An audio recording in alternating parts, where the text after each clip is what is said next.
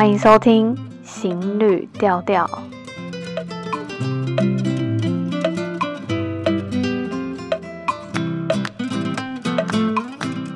Hello，大家好，我是小，这是行旅调调二零二一年的第一集，先祝大家新年快乐。不过因为这一集的内容在去年就先录完了，如果里面的内容有提到去年啊、今年，大家就是自动回推一年。那最近台湾有一波波的寒流，甚至有一些海外的人应该都是在度过冬天。不知道有没有人不喜欢冬天的？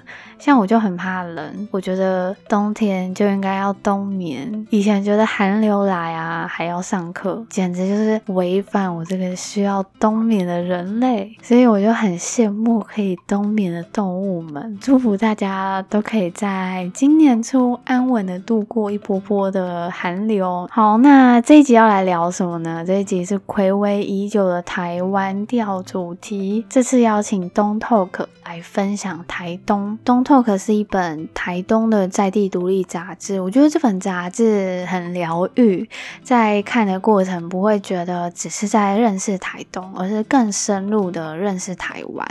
那所以许多不管是在台东生活或旅行，可能都不一定会注意到或观察到的一些故事，所以今天就邀请主编来和我们分享喽。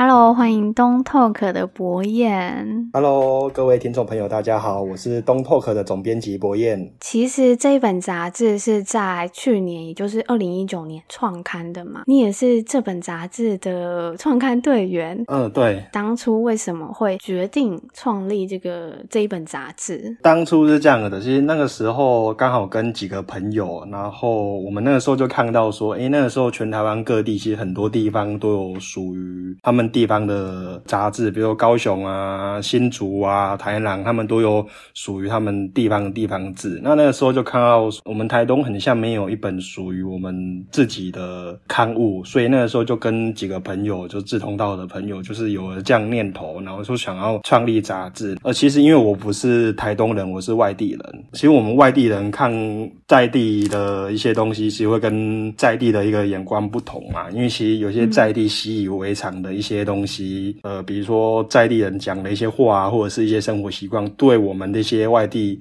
来的人来说，其实他们可能觉得说这是他们生活的一部分，可是对我们这些外地人来说，觉得呃那是很特别的一个东西。我们是想说，就是透过这样的杂志发行，可以挖掘地方的魅力呢。其实我们觉得地方刊物它是一个可以凝聚地方认同，然后推动在地议题的一个呃很重要的工具。然后地方刊物它可以带起地。地方的一个劳动，然后它是一个具有行动面向的，所以我们那个时候就是希望说能够透过这个刊物，然后能够连接人与人，或者是人与土地，在地有共鸣的一本刊物。那你们这几个人呢、啊，都不是台东人吗？还是呃没有，就一半的，只有我不是而已，其他都是在地人。嗯、嘿嘿。哦，那这本杂志你们在创立的时候有什么样子的初衷吗？其实我们最主要的内容就是。生活吧。哎，我们想最想要分享的就是台东在地的生活，因为其实台东呃做地方志的，就是我们是台东唯一一个在做民间地方志的那个团队。那其实台东也有在地的政府，比如说有一些乡乡镇公所，或者是有台县政府之类的，他们也有出版属于他们的地方刊物，呈现的是有一些比较修饰过，或者是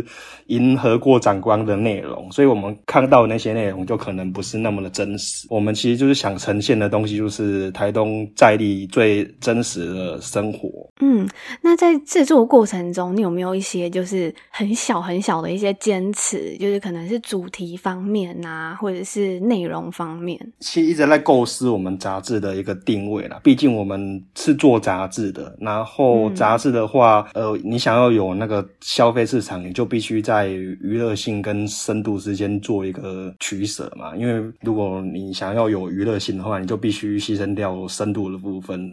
但是如果你要有深度的部分的话，就必须牺牲掉，就是可能娱乐性的部分。那其实我们呃一直在拿捏那个部分，因为我们想要做出一本能够让就是各个年龄阶层，就是不管是呃国中生啊，或者是二十几岁、三十几岁、四十几岁、五十几岁的人都能够阅读的一本杂志。但是里面的内容又不能太过肤浅，就是还是要有一些深度的东西。所以我们就一直其实在拿捏那个东西。所以我们的东西其实我可以看我们杂志，我们杂志里面有很多插图、很多图片，而且我们的文章不会太文字不会太艰深，然后文章的篇幅也不会太长。我们是希望说能够让能够触及更多的一个客群，嘿，让更多人能够阅读到我们的杂志。那这样子，其实我也想到说，你们的一些采访编辑啊，或者是像你样，你们以前都是有做过这方面的吗？还是你们就是没有？其实都是从头开始？没有诶、欸，其实我们都是从头开始。所以其实我们一刚刚开始在弄的时候，就是就是自己上网，然后研究了很多啊，就看别人是怎么出版书、出版杂志的，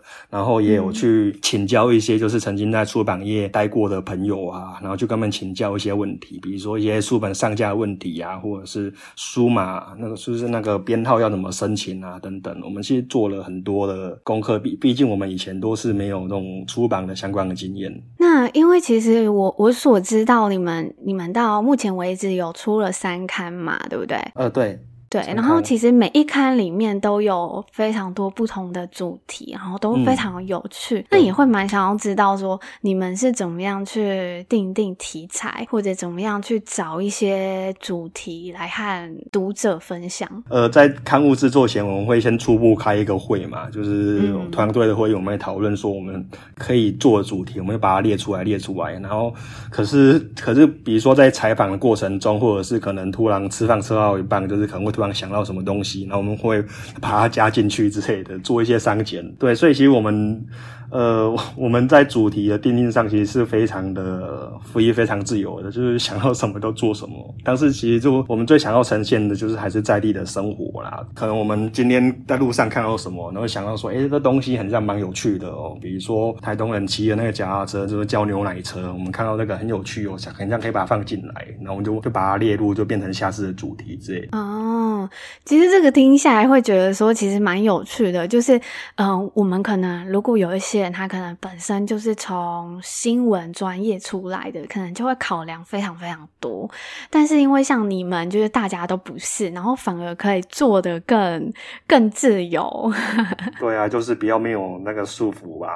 对，比较没有那些束缚。那其实我们的听众可能还有蛮多不太认识，或者是没有看过你们的杂志内容，也蛮想要请你来分享，可能一两个你自己很喜欢的主题内容。很喜欢的主题内容，呃，嗯、应该我们的创刊号，我们创刊号是做台东的马良市场。其实我们之所以选马良市场，是因为马良市场那个地方，它可以从很多的面向去看呐、啊，可以从马良市场看出这个部落发展的历史，或者是整个我们台东市区发展的历史。那也可以看到从那个市场看到原住民的一些食材跟原住民的一个文化。那也可以看到说，呃，原汉融合的一个特殊的历史。脉络，创刊号会选马洋市场，是因为马洋市场它它这个市场是位于在我们台东市的呃市区里面，然后呃它在马良部落里面。那马良部落呢，它是一个原汉融合的部落，就是原住民跟汉人混居在一起。那也是因为它在都市里面，因为都市化的关系，所以它这个部落里面就是原住民大概只剩下十趴到二十趴的比例。那、嗯、对，那那个市场很特别，它已经就是已经大概三四十年左右了。吧，它以前是就是台东市的一个黄金地段，那可是经过三四十年，这个市场没落了，就是市场里面那么多摊贩，只剩下就是大概三摊而已。但是马良市场它其实有分两个部分，有分里面跟外面。里面就是卖一些我们以前我们平常传统市场会看到的那些什么猪肉啊、蔬菜啊，或者是桑葚啊这些东西。然后外面的部分呢，它就是外面有一排的那个呃原住民的阿美族的那些就是阿姨啊或叔叔们，他们在外面会摆摊，然后他们卖的都是一些。些他们原住民的那些野菜、啊，或者是自家菜园的，或者是去就是前一天晚上去海边采集的一些就是海鲜啊，或者是海菜等等。虽然市场里面已经没落了，可是市场外面那些原住民的摊位就是依然就是在外面，然后没有随着市场没落而离开。另外，我们会选马洋市场作为我们创刊号的主题，是因为我们觉得市场是一个聚集人的地方。嗯，那在像是第二或第三刊，你还有没有什么你你也是自己很喜欢的一个主题？呃，我们最新一刊做的主题是部落的杂货店。嗯，现在因为就是超商越来越便利的关系，就是很多。杂货店就慢慢消失。那但是其实还有一些、嗯、台东，其实还有些很多地方是没有超商的。那这些没有超商的部落，其实里面部落里面其实都还有两三间的杂货店就是存在。其实我们部落杂货店，他们的经营非常的多元化。就比如说，他们除了卖一些杂货以外，有些杂货店还会怎么经营快餐店啊，或者是经营卡拉 OK 啊，或者是经营送瓦斯，或者是甚至卡杂货店旁边来开一个钓鱼池，让大家去钓鱼。所以我们觉得这蛮特别的。这、嗯部落杂货店就好像是一个休闲购物中心一样，就是跟一般西部的杂货店看得到不一样。他们台东部落杂货店是一个多角化经营的状况。对，我自己看的时候也觉得很有趣，因为。我们可能所认为的杂货店就只是提供一些杂货啊，或者是生活用品，但是我发现他们其实都非常的在地化，你可以感觉到，诶，有一点点不一样，而且好像每一间的杂货店里面，它其实有一些很在地特色的食物，比如说飞鱼干。对，我们访问那间杂货店，它有兼卖就是烟熏飞鱼，那它平常就是平常在我们台东台九线的路上卖，然后通常都是卖给他自己部落的族人，然后有时候路过的游客看到，就是看到那个烟熏啊，也会停下来卖。我们台东的飞鱼，它盛产的季节就是在每年的五月、六月的时候，那些飞鱼就是他们会回游到兰屿，所以就是兰屿的飞鱼区，他们他们是在六月。那但是台东海岸的飞鱼盛产季节是在五月，哎，所以就五月的时候，那些族人就是会出海，然后去捕捞飞鱼，然后把它腌制成飞鱼干，然后就是用来保存，然后提供他们一整年的一个。享用啊！你自己有吃过飞鱼干吗？呃，有啊，我觉得还不错诶。就是飞鱼干可以把它，它其实有很多种吃法，你可以直接吃，那也可以把它就是、嗯、就是切一切，然后用来炒菜，或者是把它煮成浓汤，其实也不错喝。哦，他们的浓汤是什么样子的吗？呃，没有，我所有浓汤就是把它做成这种玉米浓汤那种浓汤，把它弄进去一起煮，多加了飞鱼干这样子。对对对，就是味道还蛮特别的。特别哦，而且这个飞鱼干它也可以做成，就是像高汤这样子，对啊，可以用来做火锅啊之类的。比如说像浓汤，你有喝过吗？哦，有，嘿，有，所以它就是多了那种烟熏的味道。对，烟熏可以感受到大海的滋味。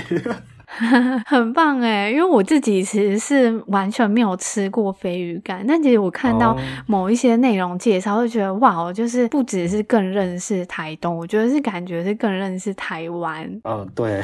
除了这个之外，你们啊，其实做了非常多很在地的一些观察，也蛮想要知道你们是以什么样子的方式在和台东在地产生更多的连接。台东在地其实是一个很有很有魅力的。地方哦，我们虽然地方很有魅力，但是我们地方那些部落或者是那些地方是很缺乏，就是行销曝光，那他们也很渴望说他们的东西能够。推广出去，所以其实呃，创办杂志的目的是希望说，透过我们的杂志，透过我们的通路，然后透过我们的就是社群经营等等，能够让那些在地的东西，比如说像飞鱼干啊，或者是呃原住民的一些腌肉啊，或者是腌菜啊等等，能够让更多人知道，让更多人认识，然后也帮助他们能够把东西卖出去。对啊，像刚刚讲的飞鱼干，就是也是因为我们的一个帮他推广，让那个飞鱼干的 那个。就是阿姨她的订单就是也爆满，她也很开心。对啊，真的，所以我们是希望说，透过这样的方式来帮他们行销推广啊。那其实也透过我们刊物作为一个串联地方的一个工具啦。比如说，像我们有举办这种原味料理体验的活动，那我们就会把一些不同部落的食材把它融入，然后也邀请几个不同部落的讲师进来。上次办了一个叫大地餐桌的活动，那我们的地点选在我们台东普悠玛部落的的一个高山五级文化园区。那因为这个园区的负责人他希望他们的园区能够有更多的一个行销曝光，所以我们就把我们的活动拉来到他们的那个园区里面举办，然后同时就是也帮他们宣传，让更多的就是朋友外地朋友知道说，哎，原来台东有那么美的一个地方可以体验部落的生活。嗯，对，其实蛮特别的。然后你们之前也有举办原来生活节嘛？嗯，对。主要有什么样子的内容吗？呃，我们这个原来生活节，我们其实今年是举办第二年，我们会招募就是台东大概三四十个原住民的产业或者是品牌，然后过来就是市集摆摊。然后另外我们也有结合就是装置艺术，像那个达鲁马克的那个秋千，嘿，我们现场有搭起那个装置艺术秋千，就是让让大家能够体验我们的原住民的一个秋千的文化。对，然后也会有一些邀请一些部落的一些歌手啊来表演。我觉得你们有一点点的特别，因为我们所知道的非常多。的一些在地独立杂志啊等等，可能主要还是以文字的分享为主。但是我发现你们不只是就是文字的分享，你们有举办非常非常多在地的活动。你觉得你们在这些活动里面是以什么样子的角色在参与？我们是想说，就是我们除了做杂志以外，我们这样还可以做一些什么？嗯、因为毕竟。实体的杂志的一个呃纸本的影响力有限，然后透过实体的活动，我们可以培养更多的一个客群，然后可以。触及更多的人，然后同时也能够透过这样活动的方式，让更多人，就是让外地的朋友来更认识台东，然后也让自己在地的朋友更重新认识自己的故乡。对，然后你刚刚其实有提到一个大地餐桌嘛，其实才刚刚结束两天吧，因为其实记得以前其实比较没有这种大地餐桌出现，但是我发现在今年非常多的地方，就是大大小小团体，甚至是除了台湾本岛之外，离岛也有办了一个大地餐桌的活动。你们在这次的大地餐桌里面，你们以什么样子的方式在做活动？其实我们这样类似的料理体验活动，我们今年已经举办了大概至少三场左右啦。然后我们这一次的主题是大地餐桌嘛。那其实我们其实我们就秉持的一个理念嘛，就是当越多人。知道怎么去料理，就会越像在地购买食材。对，因为其实很多那种原住民的食材，就比如说像原住民那种腌腌肉、腌猪肉，或者是这种野菜，那大家其实一般我们。外地的朋友可能不知道说怎么去料理它，不用说外地的朋友啊，连我们台东在地的自己的朋友，就是非原住民朋友都不知道怎么去料理它。虽然从小看到大，从小就是看到市场上摆的一罐一罐的原住民的腌制物，可是不知道那是什么，然后也不知道怎么去料理它。所以我们是希望说透过这样活动，然后就是教大家说什么运用那些食材，然后做出一些家常的料理。对，因为传统原住民的食材跟料理，就是对外地的人或者是非原住民。住里面朋友来说是比较难以亲近的，而且有点太过血淋淋。透过创意料理的方式，我们今年除了除了做杂志以外，我们就是还运用在地的食材，我们自己就是团队自己研发了大概二十几道的创意料理，能够用一道料理就是来说台东部落的故事。哦，你们团队很多才多艺耶，就是还 研究了料理，而且我记得你们是不是你们团队还有主厨？呃，主厨没有哎，我们就业余的 东透可主厨哦，对对对，他们他们就自己好玩，因为他们对本来就对料理有兴趣，然后就自己那边研、嗯、研发啦。哎呀、啊，就是刚好好玩嘛。可以和我们分享一两道就是创意料理吗？让我们有机会想象一下。呃，创意料理部分就是呃，我分享素豆席烙饭团席烙，它是阿美族话，它就是一种腌的生猪肉，就是阿美族会把那个生猪肉、嗯、然后做成罐头，把它变成一个腌制物。哦，对对对对，然后因为这种东西对于我们。不是原住民的朋友来说，可能会觉得不敢吃那种东西，因为毕竟它是生的猪肉，然后泡泡那个酒腌，所以我们就把它就是改良一下，就是加入饭团，然后拿去烤，然后这样就可以让比较不是原住民的朋友比较能够接受这样的料理。哦，对啊，不然那个猪都有点，就是大家可能会有点。不太敢食用吧？你是说它等于是包在饭团里面吗？对，我们就把那个呃西料，然后跟饭一起煮，我们一起煮，然后煮完之后把它捏成饭团，哦、之后把它拿去烤箱里面烤。对，然后那个饭里面就是里面有加一些素豆。哦，对对对对，这样大家会比较能够接受啦。因为他们通常原住民他们是直接直接吃吃，然后配那个糯米饭。那你有吃过吗？就是生的？哦，有啊，我有吃过。其实还、哦、还可以啦，就是吃习惯了就觉得还可以。它是什么样子的口感嘛？就是吃起来还是像生肉嘛？还是其实吃起来已经有点算半熟的口感？呃，因为它腌过了，所以吃起来已经有点半熟。那因为它里面有加酒一起腌，所以就是吃起来会有点。呛呛的，就是那种米酒的味道，应该不难吃，我觉得 不难吃的，因为它其实是配饭吃，因为它很咸，它里面还会加盐嘛，嗯、所以你其实就是大概一大概一点点，那一公切一公分左右，然后包的饭这样直接吃，其实是蛮好吃的，因为它很下饭。它有什么样子的特殊香气嘛？因为有些腌制啊，可能会加入其他的调味料，那它那个除了酒跟盐巴之外，还有加入一些，比如说像是酱油啊等等。呃，没有，他们就单纯的酒跟盐而已。了解，大家有机会可以去试试看。只是每个人他们可能会有不同的配方啊，因为有些还会加入糯米一起腌。嗯，可能会有不同的部落或者不同的，他们会有属于自己的各自的配方。哦，我觉得听众可以试试看，因为我也是在前一阵子有发现，其实海鲜呐、啊、可以用柠檬去腌制，它可以变成半熟的口感，其实还蛮好吃的，就是。就是还蛮鲜嫩的，而且没有腥味。那除了这个之外呢？要不要再和我们分享另外一道创意料理？呃，有一道菜，它是用梅子木烟熏熏咸猪肉。对，它梅子木是我们用海端，就是海端广元那边当地盛产的梅子木，因为它那边有产梅子嘛，烟熏那个咸猪肉。那咸猪肉上面还会再铺上一层那个。月桃叶，嘿，用月桃叶把它盖住，这样熏它，大概熏个一个小时。熏完之后切片，然后那上面会会再撒撒上那个刺葱粉。我听了都觉得感觉很香诶。所以你说的那个梅子木是就是梅子树的木材吗？对对对，我们那些什么刺葱啊，然后梅子木还有月桃叶都是广元那边在地的素材。那就你所知，梅子木有什么特别的香气吗？因为我没有特别听过。我说：“哎、欸，有点像是就是这样子料理，然后还特别去取了一个 木材。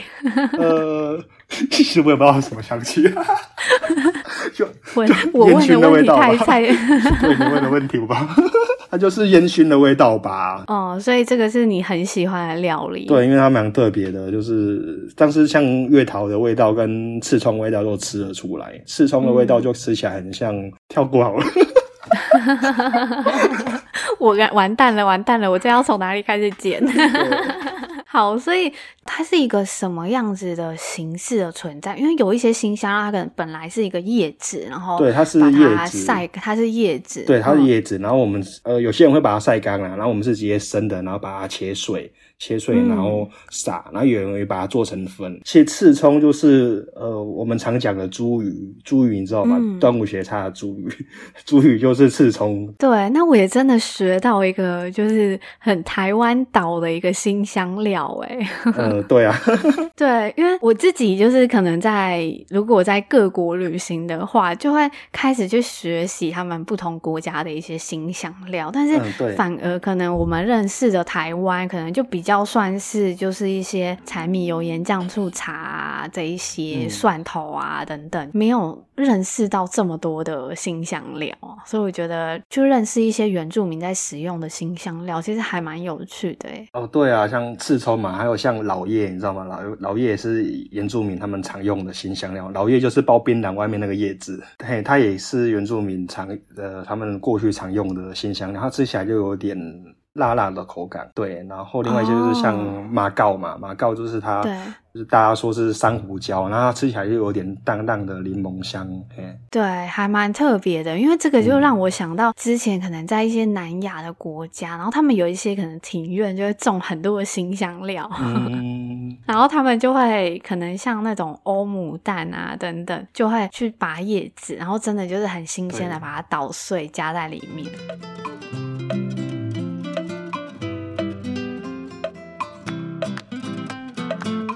哎，那其实也还蛮想要知道你们在制作这个杂志的过程中啊，因为我们刚刚其实都认识还蛮多，就很愉快，然后就觉得你们在做的过程中，应该也是在更认识这个土地。但是有没有在制作过程中比较辛苦的一面？确实啊，我们在制作做过程中也重新认识这块土地。像我，就是我刚才说过，就是除了我以外，我们其他团队都是台东在地人。那其实也透过这样子采访的过程中，很多东西他们。真的是采访后才才知道说哦，原来台东有这样的一个东西。嗯，有没有比较辛苦的一面？其实最辛苦的是因为台东啊，因为地形的关系，我们台东南北狭长，从最南的达人乡到长滨乡就要一百多公里，大概就等于从屏东开车到 到台中的距离。对，其实所以我们其实，在跑采访过程中，其实是很辛苦的，因为要这样子穿梭在台东各个地方，然后去收集素材，有时候常常为了去跑一个点采访，就必须要耗上一整天的时间。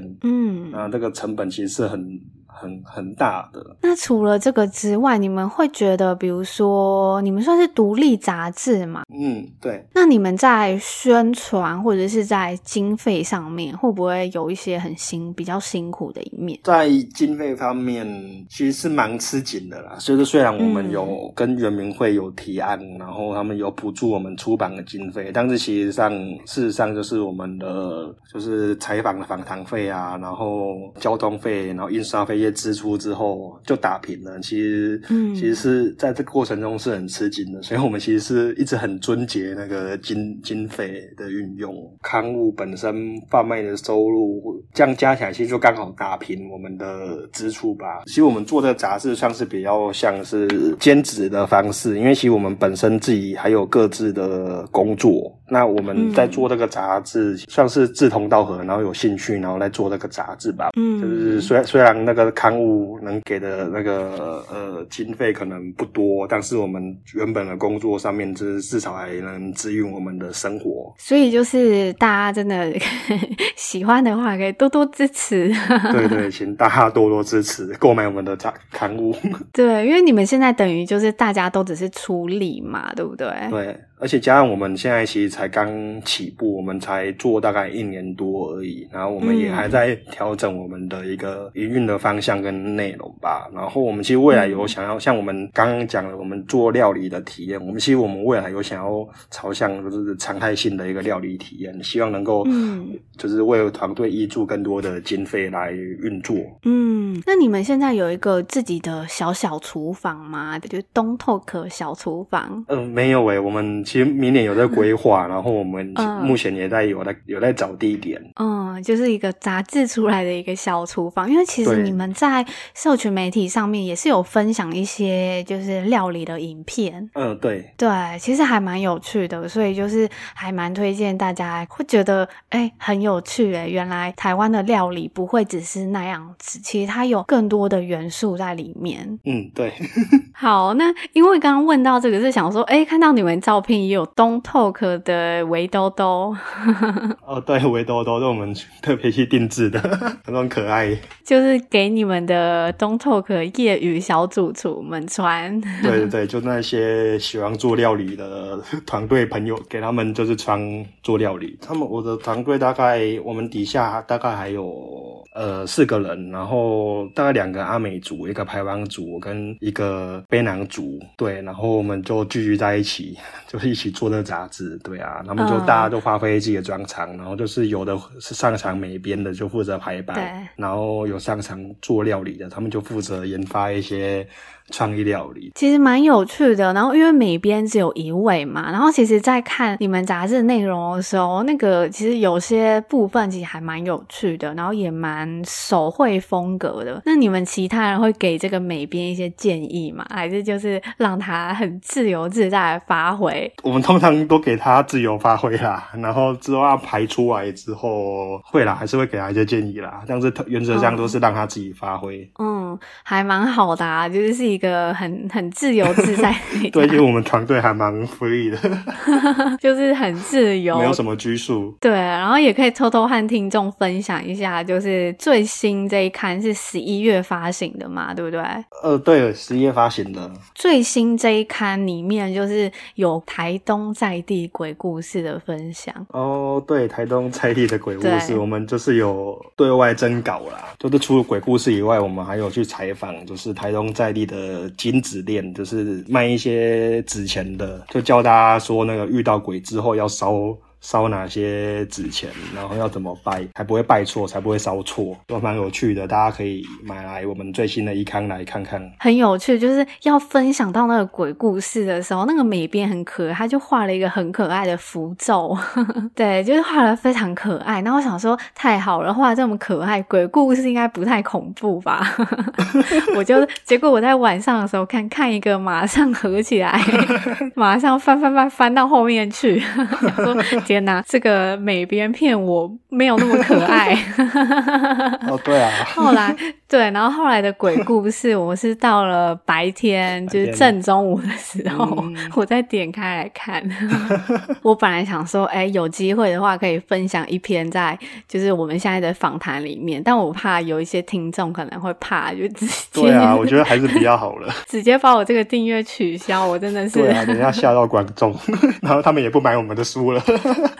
没错，可是还是有对鬼故事很有兴趣，就是欢迎这些人，就是一定要去买一下这一最新这一期的，因为我觉得现在真的认识到，或者是看到非常多台湾一些在地很努力的团体，包括你们，然后就会觉得，嗯，这些是很需要我们去给予支持的。因为我们刚刚分享这么多嘛，你觉得你还有什么想要让我们知道的，或者是让读者想要可以更了解你们的？就是比起，因为台台东很多，就我刚才讲的，有一些做帮政府做刊物的，都是外县市来的公司，所以他们弄出来内容就比较没有那么的呈现出在地。真实的生活，那因为我们是在地的团队，嗯，所以我们其实更能够挖掘我们在地的一些内容。对，那虽然我们其实成立才一年的时间，嗯，但是我觉得我们呃在台东已经算是小有知名度了。就是其实有一些社区啊或者部落，嗯，他们看到我们刊物之后啊，他们自己部落就是也想要发行属于他们自己的刊物，然后他们都会来跑来跟我们交流。哦，然后我们其实也很，嗯，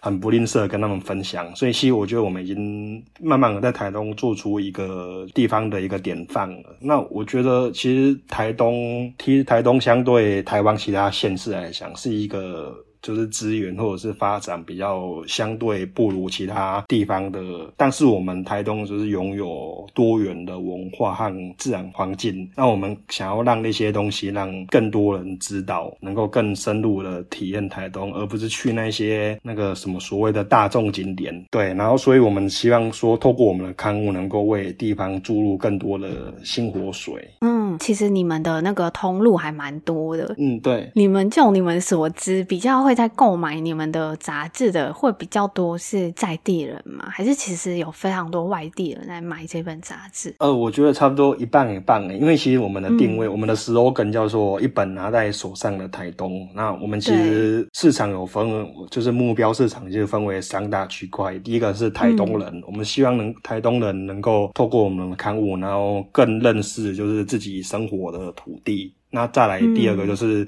外地的游子，嗯，因为其实台东是一个人口外流很严重的地方，很多台东在地的人都去外地工作。嗯，那也希望说外地的朋友就是呃能够购买到我们的杂志，然后透过我们的刊物唤起他们的一个。思乡情怀，就是成成为一本他们思乡的一个故事集。那对于就是外地的朋友、外地的游客来说，它是一本可以拿着刊物去旅行、深度深度体验台东的一本旅游杂志。嗯，哎，那我刚刚突然想到，因为你其实是你这个团队里面唯一一个不是台东人的，那是什么契机？就是让你决定要留在台东，而且做一个就是分享一个在地文化或生活美食的一个契机。呃，其实我从我是从大学的时候。来台东读书，然后读完书之后，毕业后就决定继续留在台东。嗯、那因为我读的是比较文化方面的那科系啦，我那时候大学的时候就接触了很多在地的文化，在地的一些部落，然后在地的一些生活，就觉得蛮有趣的。然后加上我觉得台东的步调不像西部那么的竞争，因为我本身是高雄人，嗯、台东跟高雄其实台东相对的是一个步调比较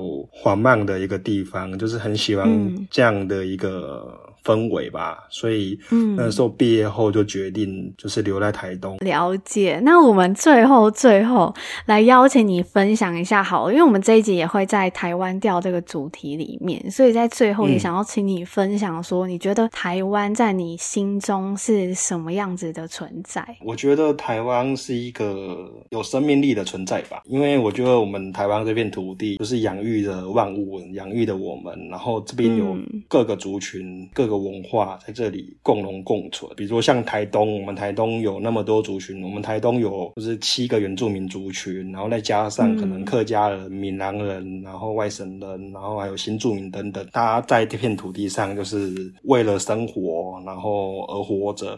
那比如说像市场、那些买市场的摊贩阿姨们，他们每天日复一日的，就是早上摆摊卖东西，然后下午去山上或者去自己的菜园摘采野菜，然后每天从重复的这样的生活，就是我觉得台湾这片土地上孕育的一切，大家都是为了生存，是为了文化的原型。延续也是为了基因的延续，所以我觉得，嗯，台湾是一个充满生机，对啊，所以我们应该要更用心感受我们生活的地方，打开我们的五官，体验我们土地的脉动，感受大山大海大地的一个心跳声。嗯，有的时候我们可能会觉得这一块岛屿小小的，但它其实是非常丰富的，所以才养育了非常多非常多很有创造力或者是。很有创意的内容，对啊。好，今天非常感谢博彦的分享喽，谢谢，拜拜。谢谢大家今天的收听。如果对于这一集有任何的想法，或是想要听什么样子的内容分享，欢迎到任何平台留言跟我说。那如果呢，想要听鬼故事的，也可以留言跟我说。我们下集见喽，拜拜。